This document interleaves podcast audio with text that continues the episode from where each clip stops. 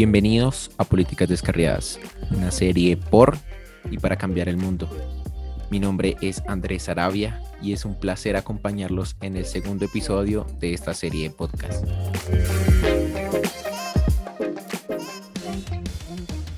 En el episodio anterior hablamos con Andrés Hernández acerca de qué es el pacto histórico y por qué, según él, Colombia necesita de este proyecto social y político.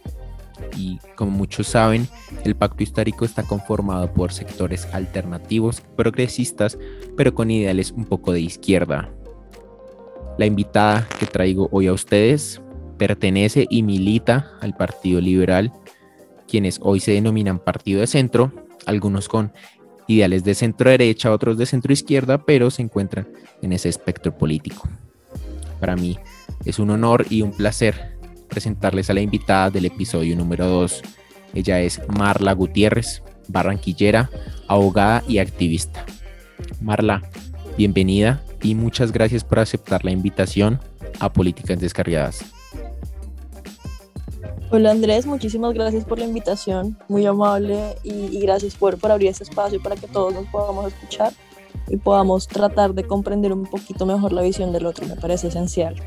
Marla, hice una pequeña introducción de quién eres, pero quisiera que tú nos hablaras más a aquellas personas que, que tal vez no te conocen. ¿Quién es Marla? ¿Por qué, ¿Por qué hace lo que hace? ¿Por qué es militante del Partido Liberal? ¿Dónde nació? Háblanos un poco de ti, Marla. Bueno, mi nombre es Marla Gutiérrez. Yo soy egresada del programa de Derecho de la Universidad del Norte. Todavía no me he graduado, me falta un examen, ya casi todo. Pueden decirme abogada. Estudié en la Universidad del Norte, como ya lo dije, mediante una beca. Eh, todo mi pregrado fui becada. Actualmente hago parte del Partido Liberal, trabajo en el Instituto de Pensamiento Liberal en el área de litigio estratégico, desde donde adelantamos un montón de acciones legales para tratar de, de hacer un equilibrio de poderes, para digamos, tratar de lograr fallos que puedan ayudar a las demás personas. Y aparte de eso, pues soy activista desde los 16 años, eh, desde que estaba en el colegio y tuvimos un montón de problemas. Ahí decidí como que mi vida iba a ser dedicada a la política, al activismo y sobre todo ayudar a los demás. Creo que eso es lo que más me mueve. Aunque bueno, ahora con todo ese tema de la pandemia y, y bueno, hay como mil cosas que a veces impiden lograr e-, ese enfoque que uno desea en la vida, pero pues hay que trabajar para, llegar a eso y pues espero lograrlo algún día. Marla, tú eres barranquillera, has vivido toda tu vida en Barranquilla y quisiera empezar por ahí la conversación.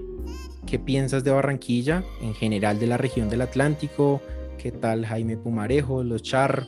¿Cómo están llevando todo este tema de la pandemia, del paro nacional? Cuéntanos un poco acerca de, tu activismo en Barranquilla. Bueno, Barranquilla es una ciudad acogedora. Yo, yo la amo, yo toda mi vida he vivido en Barranquilla, yo nací acá mi mamá es de Bogotá y casi toda mi familia también es de Bogotá, entonces como que he tenido siempre la perspectiva de ambas ciudades. Durante mucho tiempo, les cuento, estaba negada a ser barranquillera y a ser coseña por este tema de que uno siempre sigue el ejemplo como de los primos mayores y como todos eran de Bogotá, yo me sentía súper fuera del lugar por ser costeña, pero bueno, cuando entré a, a la universidad pude explorar, explorar mejor las raíces de la ciudad y pues aprendí a amar demasiado lo que, lo que es ser costeño a tener más costumbres de, de, costeños, porque pues lastimosamente como mis papás toda la vida estudiaron afuera, en fin. Eh, con respecto a Barranquilla, ¿qué pienso? Barranquilla me encanta, siento que es una ciudad que tiene mucho futuro, tiene, digamos, de la costa, creo que es la ciudad más completa en temas de educación, en temas de empleo, en temas de academia, en fin, o sea, Barranquilla, desde donde tú la mires, es una ciudad que tiene mucho que ofrecerle a las personas pero siento que, que en los últimos años ha estado un poquito no sé, un poquito secuestrada por este grupo político que conocemos y que todos sabemos quiénes son, que son los Char, y ellos han puesto alcaldes, han puesto gobernadores, en fin.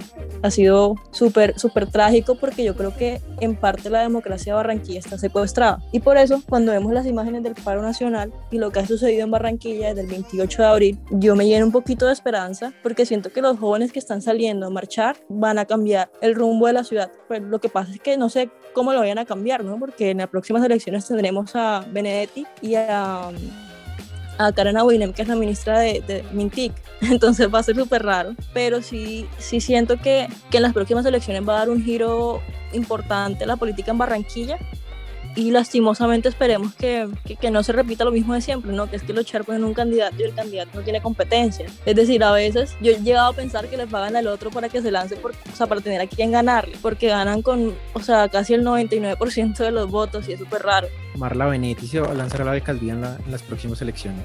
Sí, eso dicen que se va a lanzar a la alcaldía de Barranquilla. De hecho, ya los del grupo Char le están tirando un montón de cosas por redes sociales.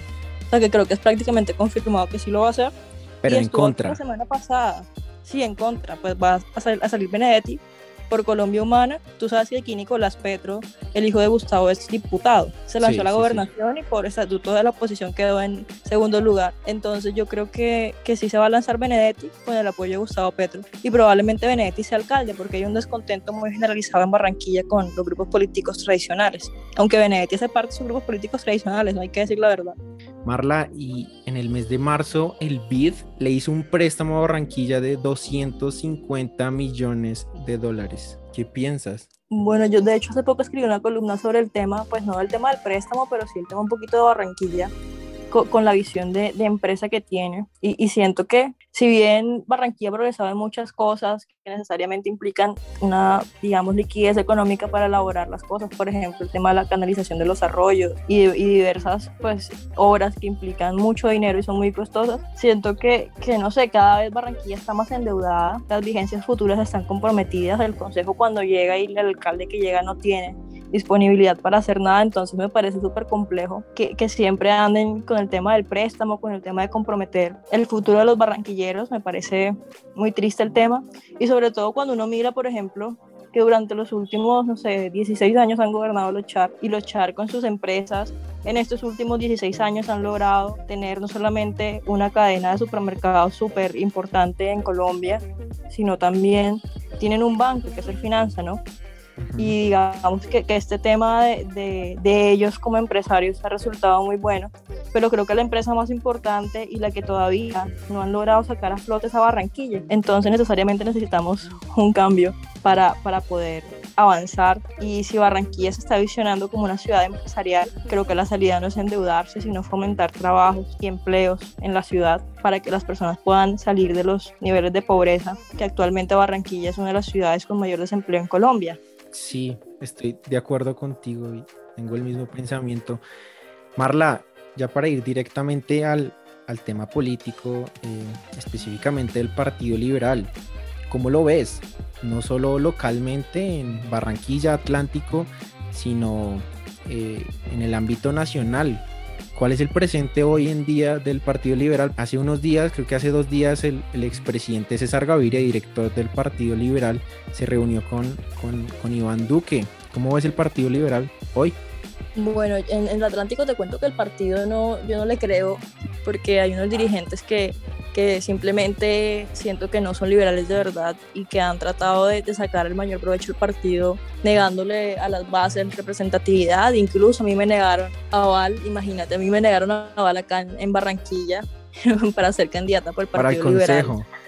Un, diputado, sí. Entonces, como que, como que eso me, causa contradicciones a veces. Yo después de eso decidí como como mirar entonces qué hacía con mi vida y hacia, hacia dónde iba el partido y si me quedaba o no. Cuando estuve a punto de renunciar al partido, me llama quien soy mi jefe ofrecerme, ofrecerme el trabajo en el que estoy, que es en el Instituto de Pensamiento Liberal, y pues empecé a conocer las dinámicas del partido desde adentro, ¿no? Porque a veces como desde afuera hay mil cosas que tú dices como que no sé si es cierto o no. Y la verdad es que en este tiempo que he estado trabajando ahí, que he podido ver las cosas como en realidad son y no como me las cuentan o como las percibo desde afuera, sí, sí le veo futuro, pero no le veo futuro, digamos, al partido en el sentido de, de, futuro, pues no sé, creerle a los congresistas o creerle a los, a los militantes que llevan ahí años, sino futuro en el partido, sobre todo con los jóvenes que están ahí y que están tratando de hacer política diferente, ¿no? Por ejemplo, con algunos representantes como Reyes Curi, como Juan Carlos Lozada, Alejandro Vega, que han hecho un excelente trabajo y, y sí me, me, agrada mucho lo que están haciendo. Con respecto a, lo nacional y a la coyuntura que estamos viviendo, yo no soy fan de, yo no soy fan de César Gaviria, tengo que admitirlo. O sea, pues he tenido muchas experiencias, a pesar de que se puede decir, entre comillas, que pues hace parte, es el director del partido para el cual yo estoy prestando un servicio jurídico, por así decirlo.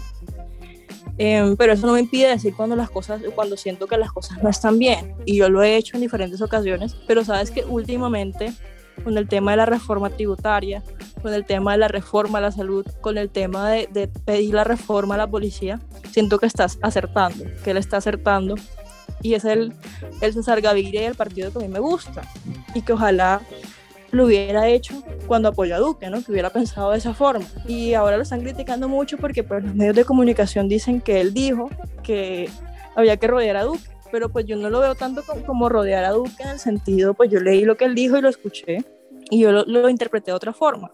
Yo lo interpreté como, o sea, no rodearlo de, de quererlo y de apoyarlo, sino de evitar que se haga un golpe de Estado y evitar que, digamos, que pierda la presidencia, de que lo saquen de ahí. Solo que pues tú sabes que a veces los medios de comunicación, sobre todo con una figura como él, son muy fuertes y las personas a veces me indagan mucho más de lo que leen ahí en el titular. Pero sí, me parece me parece hasta lógico, ¿no? Pues, pensar que, que en un golpe de Estado todos podríamos estar peor, yo lo creo. Petro lo dijo ayer, ¿no? De hecho, pues nadie le dijo nada, solo que como este Gaviria, es, es peor o es a veces más fácil criticarlo que otra cosa.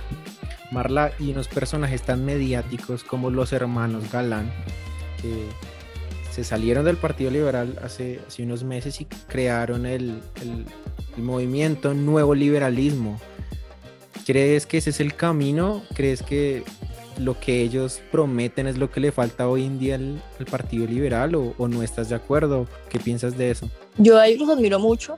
Eh, Juan Manuel fue, fue senador por el Partido Liberal desde hace mucho tiempo, pues lo, lo tengo referenciado. El año pasado pues compartimos bastantes cosas, pero sabes que pues el nuevo liberalismo, él, él, renunció al partido hace como dos años aproximadamente. Eh, el hermano estaba en cambio radical, ahora es concejal de Bogotá y eh, hace poco, en febrero o marzo, estuvieron hablando con César Gaviria. Entonces yo creo que realmente esa ruptura de, de partido y nuevo liberalismo no se ha dado. O sea, es decir, Galán papá, el padre de ellos, fue candidato por el Partido Liberal porque en esa época al nuevo liberalismo también le habían negado la personería jurídica. O sea, es un problema que muy antiguo, ¿no? Entonces como que decidió lanzarse por acá. Ya conocemos la historia que César Gaviria fue el jefe de debate de él, lo asesinaron y terminó César Gaviria siendo presidente de la República. Pero más allá de eso, entre los hijos de Galán y César Gaviria ha habido desde hace muchísimo tiempo, desde pues obviamente lo del papá, y que ellos le entregaron las banderas del padre a César Gaviria, una amistad que creo que a pesar de que intenten distanciarse del partido y de todo, pues eso sigue ahí, ¿no? Y, creo que es un cariño también grande que se tiene, entonces no, no lo vería loco que ante la negativa de esa personería jurídica para el nuevo liberalismo terminaran haciendo una alianza con Gaviria para la presidencia del, del otro año no lo veo loco, no sé si sea así, pero pues que estén reuniéndose y hablando, ya dice bastante. Y yo creería que, que es una ¿Es lógico o es una posibilidad que el Partido Liberal entre con un candidato a la coalición de la esperanza? Esa era mi siguiente pregunta, Marla. ¿Cuál es el papel del Partido Liberal para las elecciones del 2022? ¿Va a estar dentro de la coalición de la esperanza? ¿Se va a ir por su lado independiente sacando un candidato? Ellos nombren cuál, cuál va a ser, porque en la coalición de la esperanza ahí podemos ver a Juan Manuel Galán. ¿Cuál va a ser el papel del Partido Liberal ahí para las próximas elecciones? Es que yo tengo una crítica y es que yo no veo renovación política en la coalición de la esperanza. Somos por mucho que que Galán esté ahí, a Humberto yo lo amo, yo hice campaña a Humberto de la calle de la presidencia, aquí en el departamento del Atlántico, pero él no me, o sea, ahora mismo no representa la, la, transformación que el país necesita, es un poco más de lo mismo, ¿no? Una persona que ha estado en todos los gobiernos, que siempre ha tenido una posición muy privilegiada, y, y yo no veo gente joven, o sea, está Juanita, pero pues Juanita también es un poco parte del status quo, y, y yo creo que hay una posibilidad grande de que el partido entre con Alejandro Gaviria, si Alejandro Gaviria acepta que eso sí es una pequeña posibilidad, eh, ser candidato a la presidencia de la República. Y yo estoy segura que el partido lo va a respaldar así Alejandro decida lanzarse por firmas, ¿no? Entonces, e, esa posibilidad de que, de, que Alejandro diga que sí termine en una coalición o, que, pues, yo soy partícipe y, y mi posición personal es que Alejandro, si se lanza por el Partido Liberal, no debería ser parte de una coalición, sino que alguien de la coalición debería lanzarse a vice con Alejandro, porque pues cuando uno es tan fuerte, pues una consulta sería un error, ¿no? Porque pues puede pasar cualquier cosa. pero yo, yo sí, pues con una visión objetiva, creería que, que es muy probable que eso pase si Alejandro decide lanzarse, que ojalá sea así, creo que sería la salvación en este momento tan, tan duro para el país que Alejandro sea candidato a la presidencia de la República y probablemente si él se lanza, presidente de, Colombia.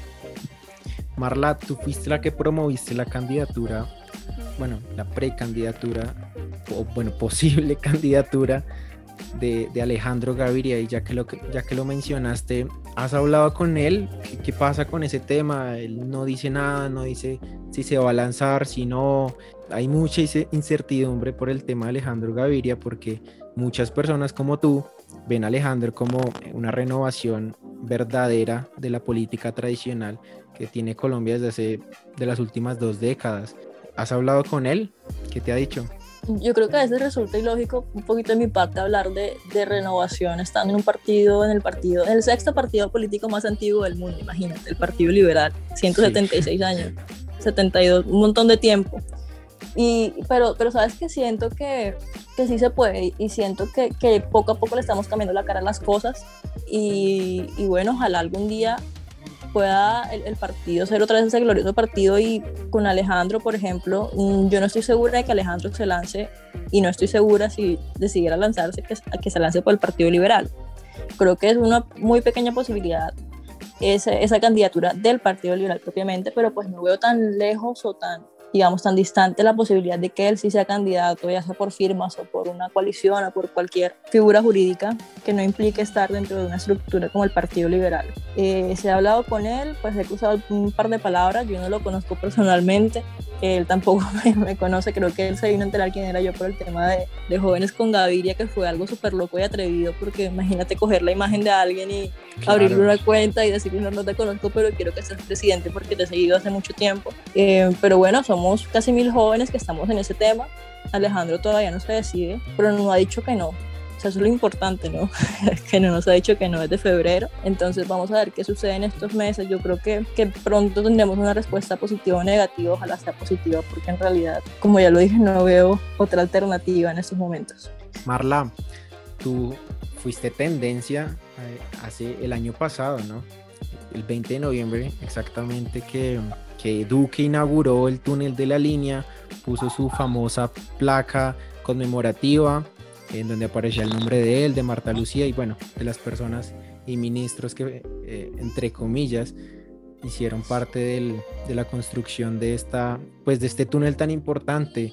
Tú presentaste una acción de, de cumplimiento y, resulta que el Tribunal de Administrativo del Atlántico ordenó retirar la placa. ¿Qué pasó con todo eso? No, con eso hay un rollo jurídico enorme, enorme, enorme, enorme, porque, digamos, tú sabes que pues después de todo ese tema, cuando se presentó y el tribunal falló a favor de nosotros para retirar la placa, sucede que, que Invías, Presidencia de la República, todos apelaron, perdón, impugnaron esa sentencia y esa impugnación va directamente al Consejo de Estado. El Consejo, de Estado, es el competente para resolver eso. ¿Qué pasó en el Consejo de Estado? Un montón de cosas eh, que voy a tratar de resumir lo más rápido que pueda. El Consejo de Estado perdió el, caso, o sea, no aparecía el caso, eso fue en noviembre, en enero pregunté, bueno, ¿y el caso dónde está? ¿El radicado del caso? ¿Cómo va el tema? El Consejo de Estado no lo encontró, apareció, pues yo me, empecé a quejar en redes sociales de que no aparecía. A las 2 de la mañana me enviaron un correo electrónico, ay, aquí lo tenemos, lo acaban de subir a, la web, imagínate, casi un mes después, que supuestamente el término para responder era un mes después. Posteriormente eh, pasaron un montón de cosas, el Consejo de Estado recibía todos los días eh, impugnaciones, recibía memoriales de presidencia de la República. La presidencia tenía ocho abogados en ese tema, ocho abogados del Estado pagados para un caso. Una placa que uno puede decir, que es una cosa boba, ¿no? Porque es que de todas formas la norma es objetiva y lo están incumpliendo, o sea, más barato hubiera salido retirarlo. En fin, para ponerme un poco de cosas, le pagaron a gente también para que fueran, digamos, coadyuvantes en el caso en contra mía, una persecución política horrible. Hubo una, un, un, proyecto de fallo, el magistrado estaba a favor de lo que yo decía, y ese proyecto de fallo son tres magistrados de la sección quinta del Consejo de Estado, dos votaron en contra, pasó a otro magistrado y este magistrado nuevo que lo tenía le pidió envías pruebas nuevas, ¿no? Después de cinco meses del caso, o sea, pedir pruebas, bueno, cuatro meses, pedir pruebas es algo súper raro porque ¿por qué lo vas a hacer? Porque tuviste cinco meses para pedir las cosas porque ahora le estás pidiendo que te mande los correos electrónicos. Y resulta que en sus correos electrónicos aparecía, Invía siempre dijo públicamente, creo que en los medios de comunicación está, que ellos no habían mandado a colocar la placa. Siempre lo, lo dijeron, siempre lo sostuvieron, pero en un correo electrónico apareció que Invías le dijo al contratista como que pon la placa con fecha de abril de este año. Entonces el Consejo de Estado dice que porque Invías mandó ese correo electrónico, yo lo que tenía era que atacar era ese correo electrónico, entonces la acción de cumplimiento no es procedente, pero que yo tengo razón en decir que la placa es ilegal, pero pues no ordenan retirarla, sino que ordenan que me vaya por otro mecanismo que puede tardar fácilmente tres años.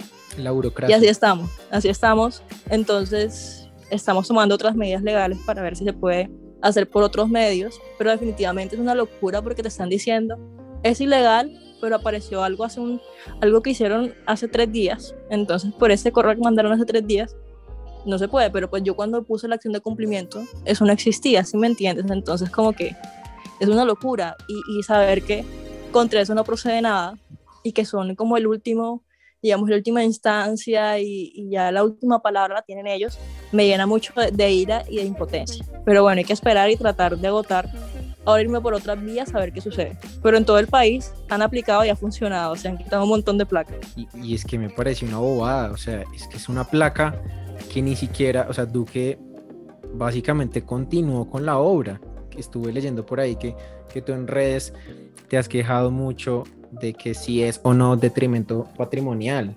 Total, porque ellos alegan que pues no, siempre me sostuvieron y a todos los medios de comunicación que no lo habían hecho, pero pues ahora en abril mandaron un correo diciendo que sí se podía, o sea, que lo hicieran, como para tumbar, si me entiendes, para tumbar el caso. Sí. Y en el último el Consejo de Estado hizo el trabajo de los ocho abogados que tenían en mi contra y falló a favor de eso, siendo una prueba y algo extemporáneo, porque pues si yo puse la, la, acción en noviembre del año pasado, lo lógico es que el correo tuviera fecha de esa época, no de ahora de abril. O sea, así cualquier persona tumba cualquier acción, pues haciendo algo posterior a lo que... Pero bueno, yo no diré nada, yo dije que no, que, que, en caso de que fuera favorable no me iba a quejar del Consejo de Estado, solo es que son cosas que son muy obvias y dan como, como tristeza y dolor de patria, porque a pesar de que sea una placa, yo creo que no es, nunca ha sido materialmente la placa, o sea, el, la acción no es porque yo vi un día de aburrida y dije, ay, no, que quiten la placa, sino es por el tema del cumplimiento de las normas. Si es así como una cosa tan boba, o sea, pagar ocho abogados del Estado con recursos de todos nosotros para vencer a una pelada que ni siquiera ha terminado la universidad, o sea, que no se ha graduado, yo todavía no soy abogada. O sea, ocho abogados para eso, imagínate y tener que esperar un montón de meses, postergarlo, que al final el Consejo de Estado termina haciendo el trabajo de ellos. Y sabiendo que es ilegal, porque pues el Consejo de Estado mismo dijo, eso no se puede hacer, pero pues no ordenó retirarla, ellos debieron ordenar que se retirara de oficio, pues si ya estamos pues entrados en gastos, estoy diciendo que es ilegal, pues retírala. Pero en última yo creo que es un poco, no sé si tú viste, hay un decreto nuevo que dice que las tutelas contra el presidente de la República se van a, a resolver en el Consejo de Estado. Sí. Entonces, a veces yo pienso como que todo tiene sentido, o sea, fui una estúpida probablemente al creer que, que iban a hacer algo positivo por el país, pero pues no hay que perder la esperanza y la justicia es la justicia cuando esto pasa en el litigio, ¿no? Entonces hay que... Sí, bueno, pues es un ejemplo más de, de lo que ha hecho este gobierno. Eh, Marla, para cambiar de tema, en el código electoral que se aprobó en el Congreso el año pasado, se aprobó en uno de sus artículos el tema de la paridad de género y es algo con lo que ha luchado eh, no solo el país, sino el mundo. El tema de, de estamos viendo una sociedad machista, la mujer durante mucho tiempo se ha visto por debajeada por el mismo sistema. Y bueno, es, sé que no avanza mucho, pero pues el tema de, la, de, la, paridad de género, entre comillas, va, va, avanzando y pues han salido a flote líderes mujeres como Francia Márquez, Ángela María Robledo, Claudia López, que fue ha sido la primera alcaldesa de, de, la capital. ¿Cómo es ese empoderamiento de mujer? ¿Qué crees que necesita cambiar en Colombia para que la mujer tome ese, ese papel de, de líder dentro, no solo en la política, sino en la misma sociedad?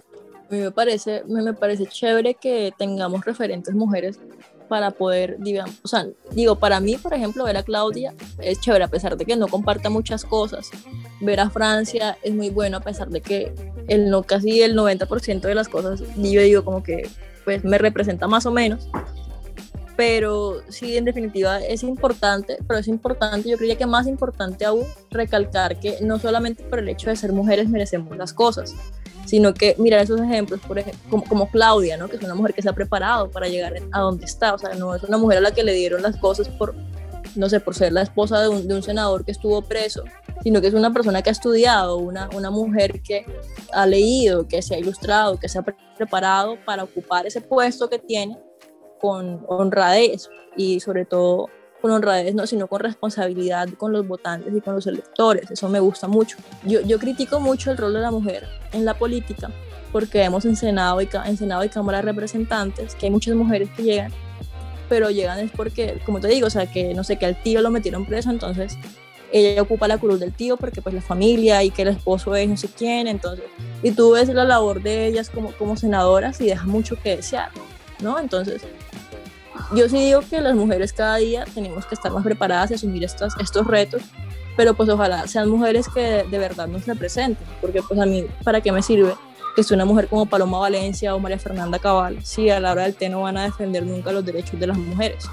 Y bueno, es importante y es valioso, pero ojalá que cada día las mujeres podamos elegir mujeres que nos representen y personas que nos representen también, porque pues tampoco es, es decir que entonces por, por ser hombre no con respecto al tema del, del, código electoral, yo creo que las listas cremallera o que digan que pues obligatoriamente tienen que presentarse mujeres no es tan positivo en la medida en la que los partidos políticos utilizan eso de mujeres de relleno. Entonces meten a la señora de los tintos, meten a la sobrina, simplemente para como para acaparar y para cumplir ese requisito de ley. Entonces sí creo que la solución está en prepararnos y en que las mujeres dejemos el machismo, porque las mujeres también somos machistas, y podamos aprender a votar por mujeres que de verdad nos representen. Eh, desde el 28 del mes pasado estamos en paro nacional, se han logrado grandes cosas, se ha tumbado una tributaria, una reforma a la salud que fue hoy, eh, ha salido el ministro de Hacienda, la canciller, bueno, varias medidas también que, que ha mencionado el presidente durante estos días gracias al paro. Me siento muy alegre porque la batuta del paro la tienen los jóvenes. Los jóvenes están empoderando, están saliendo de las aulas de clase, entre comillas, de los sofás, de donde estén, para salir a manifestarse desde un lado pacífico, para intentar cambiar las cosas dentro del país. ¿Cómo ves tú el paro nacional desde tu perspectiva y cómo debe de finalizar este paro? Yo creo que ha sido muy positivo lo que tú dices y es que, por ejemplo, en Barranquilla, en la universidad en la que yo estudié, que es la Universidad del Norte, eh, nunca esa universidad se había declarado en huelga y en paro. Y, los estudiantes declararon paro indefinido, ¿no? Entonces, eh, es interesante porque ahí se está un poquito moviendo y el status quo de la ciudad, ¿no? Es una, universidad en Barranquilla ha sido de élite. Y pues con esto se demostró que nadie es intocable y que las universidades privadas también paran. Entonces, desde ese punto de vista, yo sí me siento muy orgullosa de lo que han logrado los jóvenes, sobre todo de, la presión que lograron hacer para retirar las reformas, la tributaria y la de la salud, que a mi punto de vista eran reformas que, que bueno, son necesarias, pero no así como las estaban presentando. ¿no? Yo creo que todos sabemos que para financiar este montón de cosas que necesitamos los colombianos hay que hacer una reforma tributaria, pero no una reforma que lesione tanto a los colombianos. Podríamos comenzar pensando algo fiscal, ¿no? de reducir el gasto del Estado y, comenzar a aplicar la austeridad que tanto dice Duque. Y en tema de la reforma a la salud, tampoco es como lo estaban haciendo, es que esas reformas no se pueden hacer, digamos, de espaldas a los colombianos y presentarlas cuando ya les dio la gana hacerlo, sino es algo construido con la ciudadanía y logrando consensos con todos los sectores y creo que no han entendido eso y el presidente de la República no lo ha entendido. Y este paro, ¿cómo debería terminar? Yo creo que debería terminar con diálogo y con el cese al fuego. Pero es que, o sea, en definitiva, el presidente no entiende y no oye razón. Yo no sé quiénes son los asesores de él, pero cada vez creo que estamos profundizando más esa brecha y esos daños tan, tan grandes que pudieron haberse evitado si el presidente hubiese tenido otra actitud desde el comienzo, ¿no? Entonces, difícil. Yo cada vez, si lo soy sincera, veo con más lejana la solución, porque pues el ejército está desatado y el presidente inmóvil. Hubo un acto muy bonito que, me gustó mucho, que lo vi hace unos días y fue que unos jóvenes estaban reunidos con Elsa Noguera precisamente en el Atlántico y se levantaron de las mesas y le dijeron no vamos a hablar hasta que no desmilitaricen la, el país. Me pareció muy, muy lindo eso que, que hicieron esos jóvenes. Tú estuviste pues ahí, ¿qué, piensas sobre eso? No, a mí no me han invitado a las mesas de, digamos, ni la departamental ni la distrital. Me invitaron a, al encuentro con Duque, no, no fui y rechazamos la invitación, porque también sentimos que no, o sea, que nosotros no somos los protagonistas, sino que son los protagonistas los jóvenes que están en las calles y que antes de cualquier diálogo, o sea, yo no puedo estar sentada negociando, dialogando cualquier cosa mientras en Cali están matando a un compañero, o mientras están violando derechos humanos en diferentes partes del país, mientras están violando a una niña en, en Popayán. O sea, es ilógico, ¿no? Y me parece súper solidario eso. Y si siento que es un error grave, pues que, que en vez de, de andar insistiendo en, en, hablar con los jóvenes, deberían insistir al presidente de la República para que llegue a consensos con la ciudadanía, se logren los desbloqueos y sobre todo se represente de verdad lo que pasa. Pero yo sí creo también que hay un error de parte de nosotros, ha sido el tema del comité del paro. ¿no? Que, que si, si, seguimos así, pues no vamos a llegar a ningún lado. No, y aparte el, el comité, con todo el respeto, el comité del paro, pues no sé, yo he preguntado a muchos jóvenes, yo he salido a marchar, eh, es más, hoy estuve en el Monumento de los Héroes aquí en Bogotá y preguntándole a mis amigos, a muchachos que están ahí, si el comité del paro los representa, te lo aseguro, un 90% me respondieron que no, que ni siquiera saben quiénes son, no saben. Y aparte algo que les parece súper particular y es que deberían de transmitir esas conversaciones que tienen con, con, el comité del paro, porque listo, son presidente de FECODE, de la CUT, sindicatos trabajadores, pero pues no sé, llevamos dos, dos décadas de, de, corrupción completa en este país. La verdad, mi, mi confianza hacia las instituciones está muy baja, entonces eso pasa con el comité del paro hoy en día, con los jóvenes. No, y aparte es que yo siento que muchos jóvenes no, no, no nos sentimos representados por FECODE, ni por la CUT, ni por la gente que está ahí.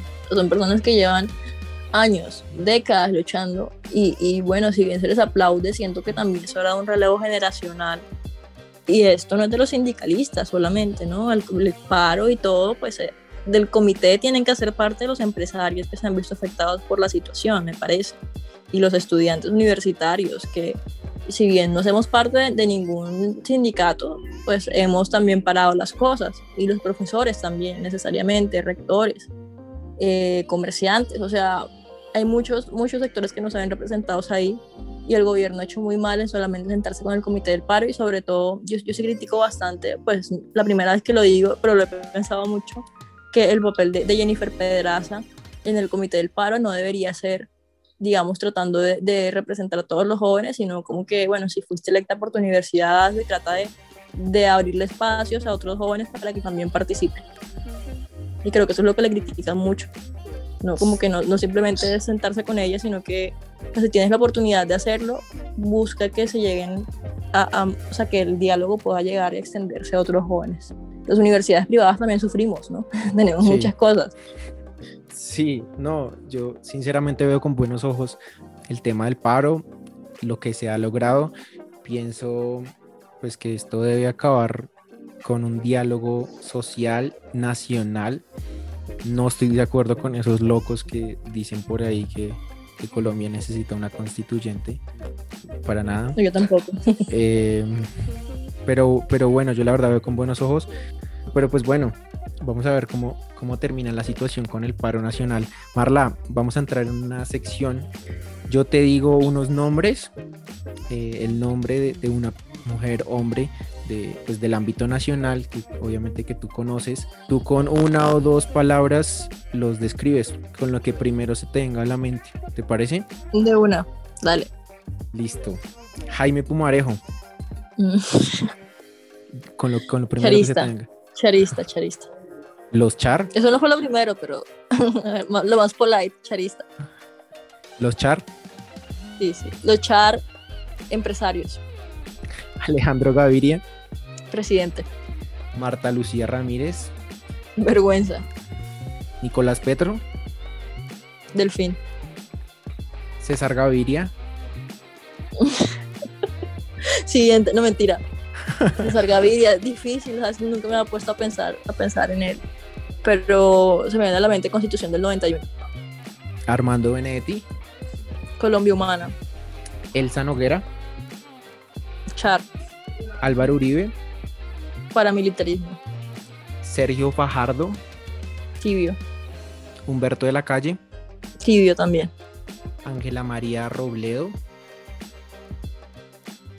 Mm, no sé, esperanza, Francia Márquez, renovación, Paloma Valencia, arcaica, Claudia López, esperanza también, Gustavo Petro, senador, de nuevo, Juan Manuel Galán, Juan Manuel Galán, buen liberal, Julián Sastoque.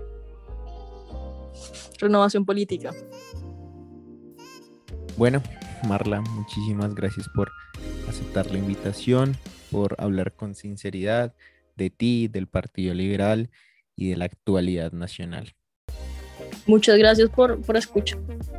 Parece súper valioso el espacio y espero que te vaya súper bien con este podcast y puedas tener muchos invitados chéveres. Y gracias a todos los que se quedaron hasta acá escuchándome, me está ahogando. o sea, tengo como asma, entonces disculpen ahí la, la respiración. Estoy como, como mal de los pulmones, ojalá no sea COVID.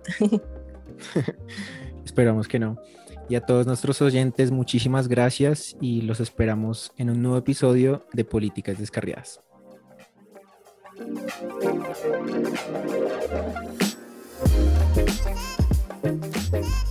you.